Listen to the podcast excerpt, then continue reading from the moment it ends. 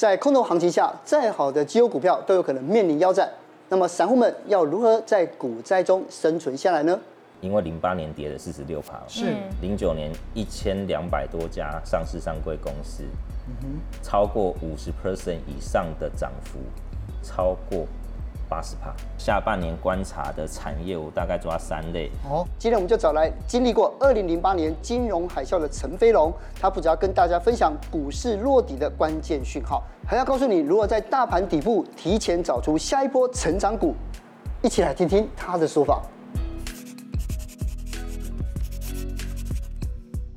下班经济学提醒各位观众：诈骗猖獗，请大家千万不要相信。我们没有加入群主投资。我们也没有虚拟货币资金盘，更没有减肥产品及课程，请大家一定要多多小心留意哦。蔡尚华，嗯，你现在还有没有钱卡在股市？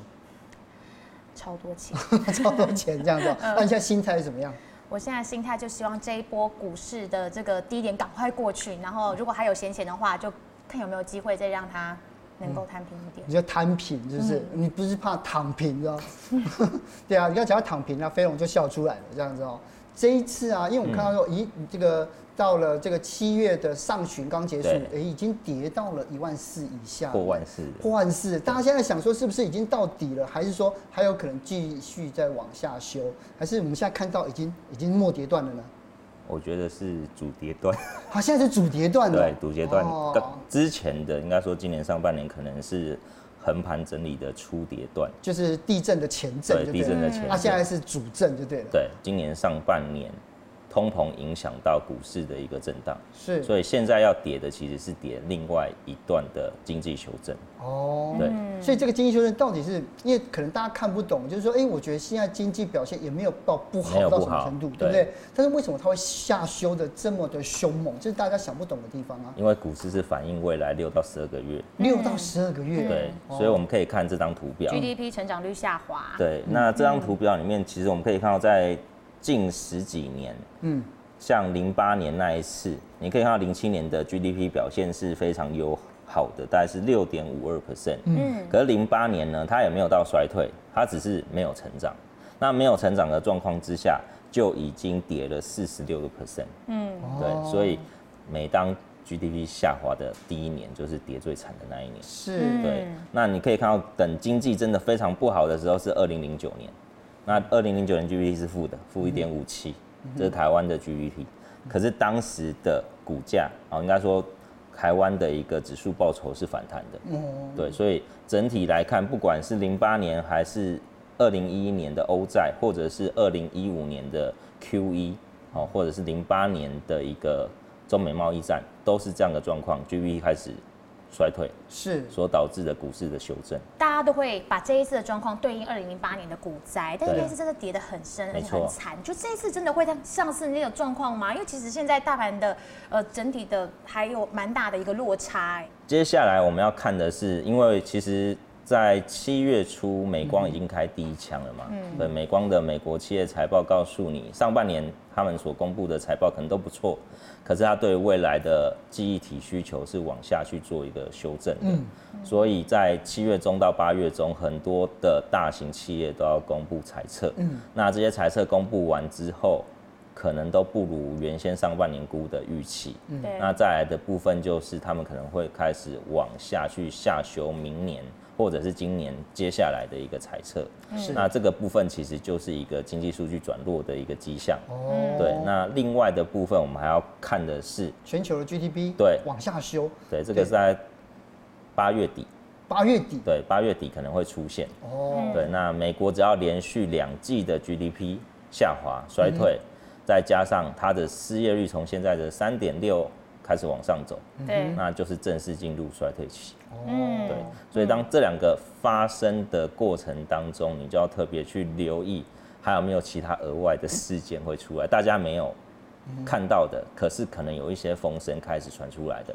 像二零零八年，其实雷曼兄弟倒闭的时间点是九月份，嗯，对，可是二零零八年是从五月开始往下跌，哦，对，七月份才告诉你雷曼可能有危机。嗯，所以可能现在的走势你要再看一下，还有没有什么未爆弹还没有出来？哦，对，对，还有通膨跟失业率，对，这这几个都要看。那再来部分，只要通膨跟失业率让美国的联准会有喘息的空间，嗯哼，那这样的一个状态之下，我认为在今年第四季或者是明年会有一个比较好的机会。嗯哼，你们知道零九年，因为零八年跌了四十六趴，是。零九年一千两百多家上市上柜公司。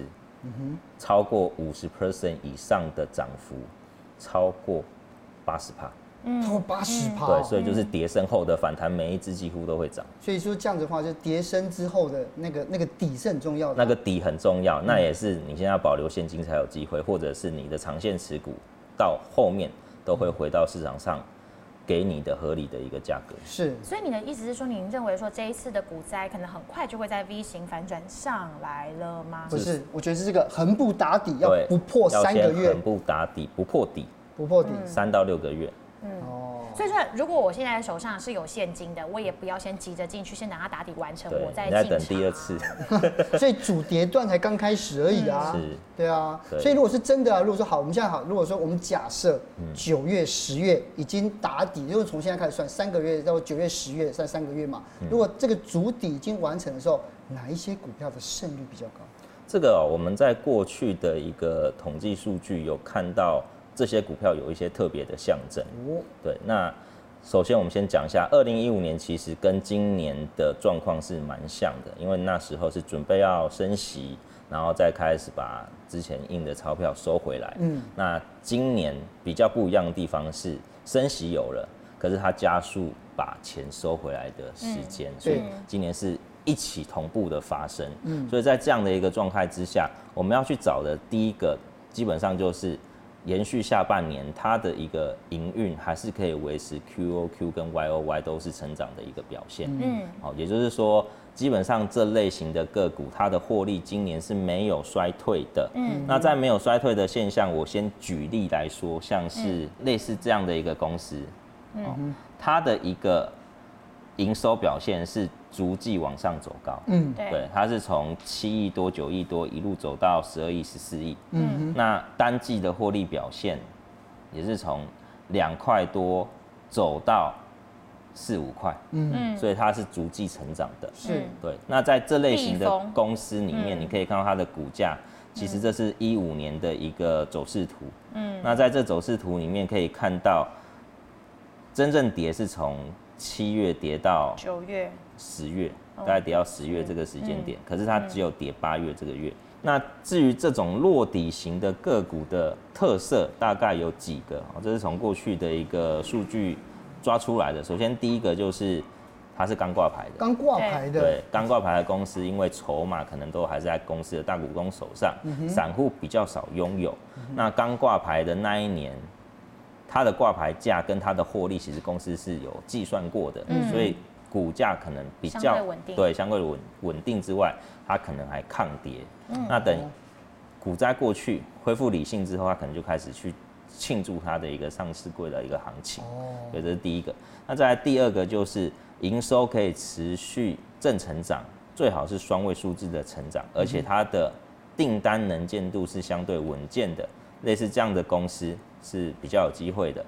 那再来的部分就是刚刚所讲的营收跟获利最好都是呈现逐季成长的一个走势。嗯，那在这里面呢，传统产业会优于电子业。嗯，对，因为电子业都是偏向于消费型，对，传统产业是稳固型的，所以它的股价可能会及时在营收中去做反应。嗯，但是电子业不会说不不反应，因为电子业也有正维持正成长跟逐季成长的，他们会在这个股灾结束后开始做反弹。嗯，对，所以会有这样的一个表现。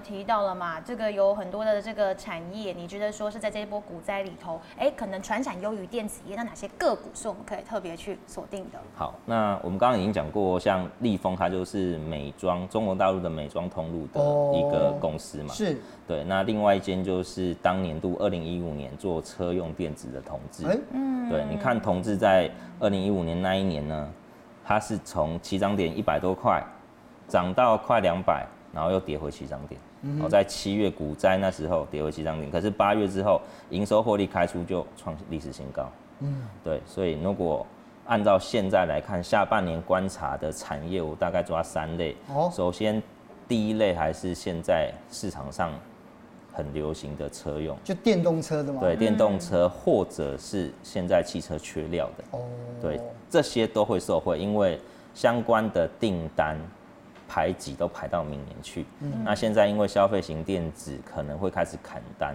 那砍单的话，可能就补上他们所缺的料件。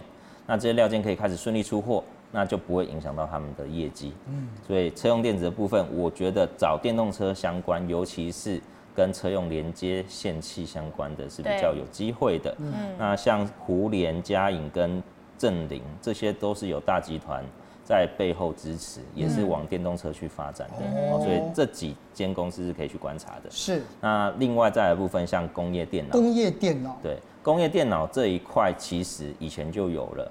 但这两年因为消费性电子太夯，所以把一些工业电脑所需要的料件都抢走，他们接到订单也没办法出货。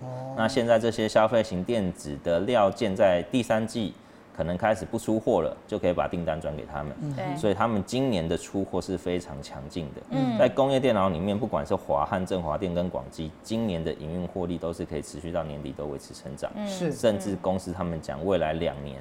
因为疫情的关系，很多的店家在自动化或者是 POS 机的需求都相当的强劲，对，所以会有这样类型的一个需求去做成长。嗯，不过就是飞龙，你有讲到绿能产业，其实之前我们前一两年飞龙来的时候，你也有提到世纪钢跟中兴电，但是其实前两年整个大盘都是好的时候，它也没有表现特别好，为什么你现在还是会提他们？因为他们是稳定型的产业，稳定型的产业，而且现在缺电。不是台湾的，也是全球都有这个危机。嗯，对，对，全球在缺电跟绿能的一个占比，在疫后会加速的去装设，所以我觉得机会点会在二零二三年之后跑出来。二零二三年，对，因为你说二零二零、二零二一这两年，他们在那时候的确有涨，可是涨的幅度没有这么大的原因，其实疫情影响装机潮是非常大的。哦，对，所以我觉得这几个产业是比较稳健，是可以去观察二零二三、二零二四的机会。是因为上一次飞龙来的时候，其实我们聊到就是说，像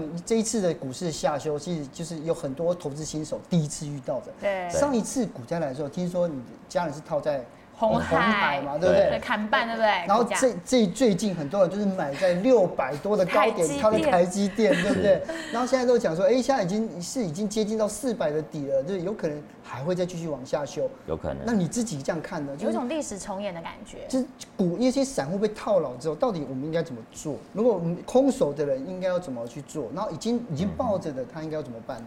我觉得空手的就等等机会，因为他今年。确定是可以达标的，可是他已经不敢说出明年的展望，因为不确定性非常的高。是对，所以光这点就可以把它本一比从过去的二十倍，可能回到之前的十五倍，再往下调到十二倍。是，但是如果说这样子好，就已经被套到了，其实也没关系哦，因为你告诉大家，全职股在长期投资还是不用担心。对，只要它的产业地位是没有办法被人家取代的，嗯，好像台积电基本上现在已经是全球的一哥，嗯对，只要没有被美国。高岛的话，对，基本上就很有机会走向稳定成长或者是永久获利的模式。是。那像当年妈妈投资的红海，哦，它大概是买在两百四十块左右。两百四哦。两百四十八，当时一张的成本，我是用一一张下去算。那么它一张从零七年放到二零二一年、二零二二年呢、啊？因为二零二一年是配息是二零二二年的，它配。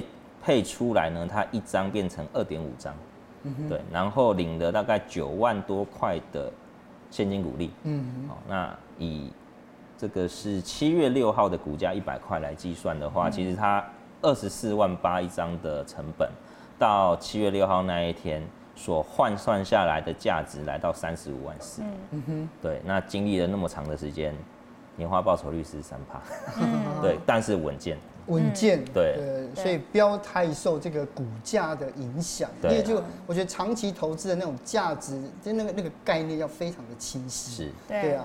可是我其实觉得，我现在身边真的太多朋友，这个台积电买在五百五啊，然后六百啊之类的。对，虽然呐，我们对于台积电这间公司呢是觉得它稳健，未来也是有信心的。可是就像如果你说的，好，我们经过了一段时间的横盘整理，然后如果之后还有机会再往上，那就这些买在五百多、六百的人，他到底是要一直抱着等等等等等台积电再上来，可是而且明年的订单可能又没有今年好看，我要抱着台积电继续等，还是我刚才忍痛砍掉，然后从从从头再练，对不对？对，然后我直接去买别的股票，然后寄望在这一次的股灾结束反弹的时候，还有机会再搏一搏。物对，怎么样的策略可能会比较适合？我觉得第一个就是，当你现在砍掉台积电，你未来你要去思考，你别支有没有办法赚回你这个损失。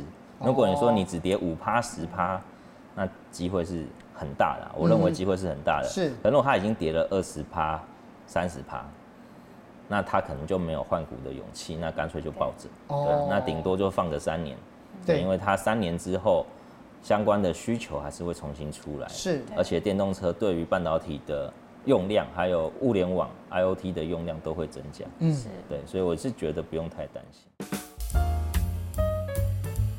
大家是比较担比较在意的，还是说这个如果说哪一些讯号出来，嗯、哪一些现象出来的时候，我们什么时候应该抱牢，什么时候应该放手？所以我这边列了五点给大家稍微的去检视一下手上目前的持股。嗯，首先第一个你要投资的就是你现在套牢的公司，它目前在。产业当中，它还有新的发展，还有未来性，它不能是一直做旧的东西，可是这旧的东西还在衰退。哦，例如像之前很缺的口罩啊，哦、或者是现在的快筛啊，以前的光碟片啊，对，这些基本上都用不到了，对或者是大家都会做了，嗯、那它就没有这样的一个价值跟成长性。是，对。那再来的部分就是在。不景气当中，它还是可以维持稳健获利的表现。嗯，那维持稳健获利，代表的就是这间公司它的产品寿命是非常长的，对，而且它是有竞争力，它可以活在不景气之后还可以赚钱。嗯，那另外一部分观察未来两年它有没有机会进入爆发期。嗯，如果有机会进入爆发期，其实等到今年股市落底之后，这是一个摊平的好机会。那再来部分就是它产业的走向跟需求里面要观察的第一个，我觉得是把资产负债表里面的库存水位打开。库存水位打开，它资产负债表里面会有一个存货，那里面会有个存货金额，你可以把这个存货金额跟疫情前相比。那尤其是消费类的个股，我记得那种存货大概都是增加了五十趴到一倍。嗯，对，那这个可能就会在今年第四季面临它要打掉库存，或者是。它这个库存会认列好几年的损失的问题都会发生。嗯，好，那最后去观察，除了今年，因为除权息行情大概在这几个月，然后就结束了。这几个月结束之后，殖利率就没有保护了，所以你要往明后年去思考，按照过去的水准，这间公司还可能会配多少的殖利率给我们？嗯，但要记得的是，以前在景气好的时候，公司可能配息很大方；现在景气不好的时候，公司的配发率也会缩水。对，是。那如果是这样，还有其他的例子吗？就是这个时候，如果说你那时候之之前哪些要直接砍掉？除了那些什么跟疫防疫有关系的，还有哪一些大家抱着这个时候应该砍掉的？呃，防疫有关系，刚刚讲过嘛，景气循环股也要砍掉，嗯、再来消费性类股也要砍掉。消费性类类股。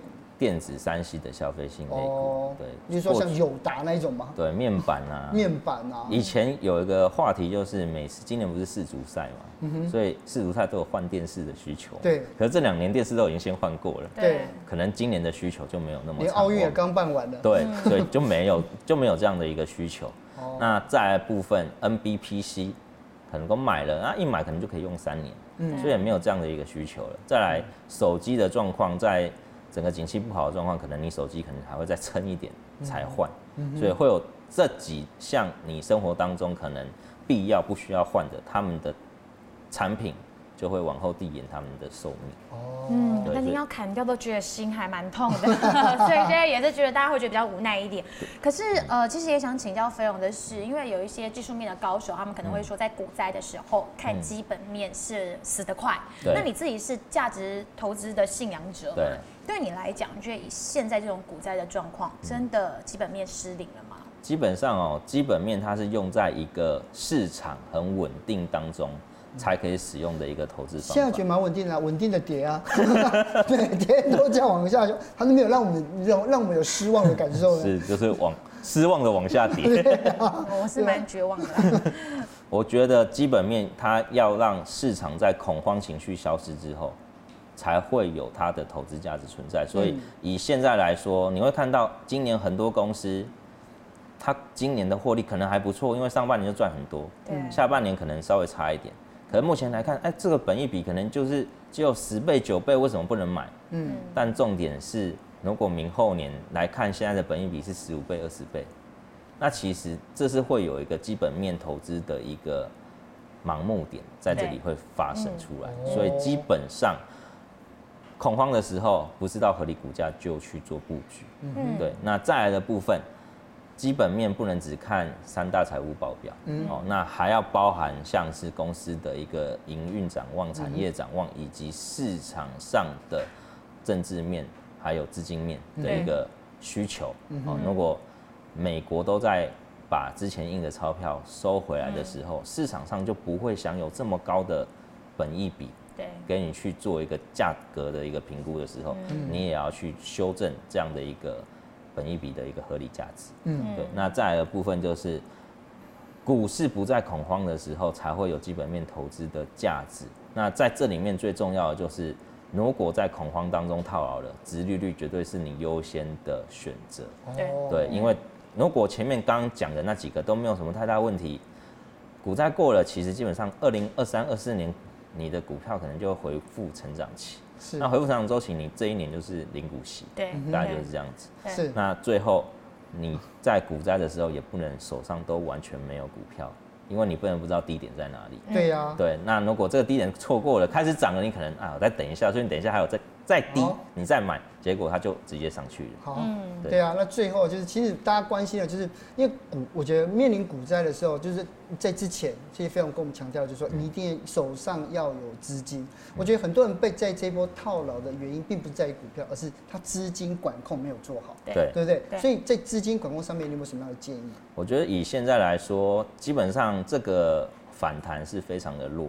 而且大概弹一两天就继续跌。对啊。那如果像零八年比较好的表现，它还给你横盘大概一个半月。嗯。那如果未来有横盘一个半月的机会，你一定要去控制你手上该砍的股票，可能就要想办法去砍掉。嗯。那砍虽然很痛，可是你会看到在跌一段的时候，你可能还可以买到更便宜的价格。是。对，或或者刚好有更便宜的股票。未来会成长，可是刚好就是你砍掉那个价格，你刚好就换过去。是因为现在真的跟大卖场的广告一样，天天都便宜，可是便宜不一定是好货，这样子，对，对不对？没错。所以反而是在这个时候，应该好好的去仔细研究一下下一波的这种成长的绩优股，这样。嗯。今天谢谢飞龙，又来跟我们那个来来那个教育再教育，对啊。